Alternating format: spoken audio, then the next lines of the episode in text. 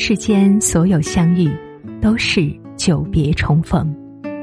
嘿，朋友你好，我是珊珊。无论你在世界的哪个地方，我都愿意在这个温柔的夜色中，点一盏心灯，温暖你。欢迎收听《珊珊夜读》。人生很短，想要过一成不变的日子，还是过热气腾腾的一生？决定权在自己，这是对人的考验，也是人生修炼的必经过程。修炼更好的自己，才能抵达幸福。首先，修炼外表。叔本华曾说：“人的外表是表现内心的图画。外表是一个人的门面，没有人会通过你邋遢的外表去欣赏你的内在。”一个人如果连外表都不愿意收拾好，那么很难相信他在生活中有多正能量。整理好自己的仪容，保持干净的外表，展示得体的精神面貌，才会让人有良好的印象，也同样愉悦了自己。无需大牌的衣服装饰，只需要每次出门之前让自己看起来干净整洁，不是邋邋遢遢的。整理好头发。搭配适合自己的衣服，化个淡妆，走路时昂首挺胸，面带微笑，就能够为自己增加好感度。一个对自己仪容上心的人，往往在生活上积极乐观，也更容易结交好友，获得好的工作机会等等。曾经看过俄罗斯著名的形象设计师 Konstantin Bogomlov 给一些人做形象改造。只是换了发型、妆容、服饰，就能够看起来像换了一个人一样。他还给一个平时看起来是中年大妈做了整体改造。如果纯粹看图，根本不会相信是同一个人，从大妈秒变国际巨星。更重要的是，这些人在外貌上有所改变后，给人的感觉就是特别有气质、有精神。也会让人产生想要靠近的感觉。你的外表就是你的名片。然后是修炼谈吐。提到谈吐呀，很多人想到的就是气质女主持董卿。有一句话叫做“腹有诗书气自华”，形容的正是她。不管是主持人大赛上对选手的点评，引经据典，字字珠玑。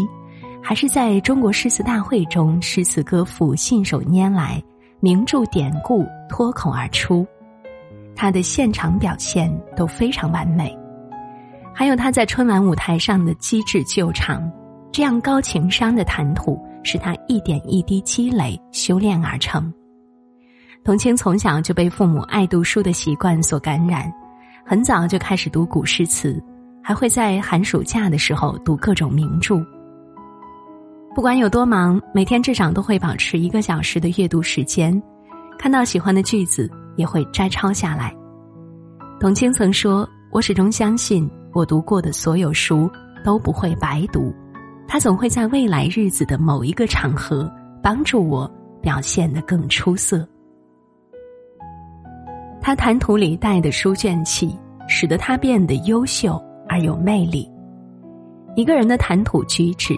能够代表他的教养，修炼好谈吐，与人交往就更容易。修炼脾气，有一句话是这样说的：性格越急，智慧越低；脾气越大，快乐越少；脾气越温，福报越深。脾气好的人宽容温和，所有人都想接近；脾气差的人凶神恶煞，所有人。都想远离。我有两个不同的邻居，有一个说话温和、平易近人、爱帮助他人，周围的朋友邻居都非常喜欢他，夸赞他人好，平时也会带些吃的送给他。另外一个邻居呢，就总是负能量满满，喜欢抱怨，喜欢背后评论别人的是非，还有时候会和人发生争执，脾气非常差，久而久之。周围来和他聊天的人就变少了，同时他的生活也变得更加贫苦。俗话说：“火烧功德林，一个喜欢发脾气的人，也会把福气烧没。相反，一个脾气好的人，总会有幸运的事情降临。遇到不如意的事情，对自己说一句“没关系”，一切都会过去的。修炼好脾气，福气自然来。修炼善良，善良的人内心总是看到阳光。曾经看过一个视频，一位盲人在城市公园里乞讨，有个人过来捐了点钱，并看到他乞讨的罐子里空空的，于是这个人和盲人说：“我在你的牌子上写点东西吧。”盲人答应了。过了几个小时，这个人又来了，问盲人：“今天情况怎么样呢？”盲人指了指装满钱的罐子，还好奇的问了句：“你在卡片上写了什么呢？”这个人说：“我只是写了一句，今天春意盎然，而我却看不见。”正是这句话，让路过的行人触发了慈悲之心，慷慨给予了爱。赠人玫瑰，手有余香。善良就像一面镜子，折射内心。见证品行，善良就像一缕清风，不热不冷，让人舒服。人生在世，善良是根本，心善就是选择了人性中的向阳面。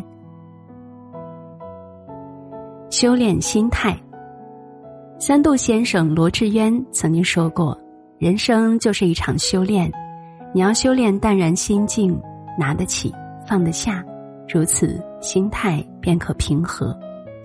平和的心态会让一个人走得更远。明朝那些事儿的作者十月之前是一个普通公务员，那时候他利用业余时间写下这本名作，其实动机只是为了把历史写得有意思一点。他并不是图名图利，仅仅是因为兴趣爱好，也不在乎周围人的眼光，不去讨好读者。只是享受这个过程，最终他写的这部作品成名了，创下销售记录，获得了上千万的稿费。一个人的心态就犹如内功，只有心态好了，能力才能发挥出来。稻盛和夫在《活法》中说：“人生中遭遇的一切事情，都是由自己内心的磁石吸引而来。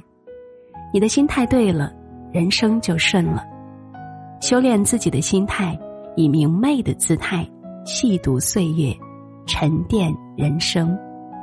点个再看，愿你修炼好自己，知世故而不世故，立圆滑而留天真，美好与你环环相扣，幸运缓缓而至。好了，朋友们，文章到这里就结束了。如果喜欢，记得在文末点亮再看。我是珊珊，在这样一个美好的夜晚，祝大家晚安，好梦。刺伤我心脏，伤我眼眶，而我却又念念不忘。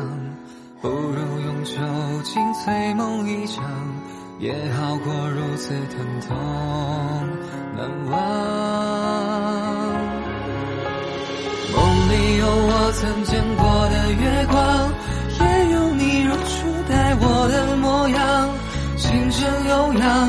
你轻声唱，那句羡煞世人的情长。梦里有我曾闻过的花香，也有你和我初遇的地方。两两相望，风月心霜，都不如你微笑时候的目光。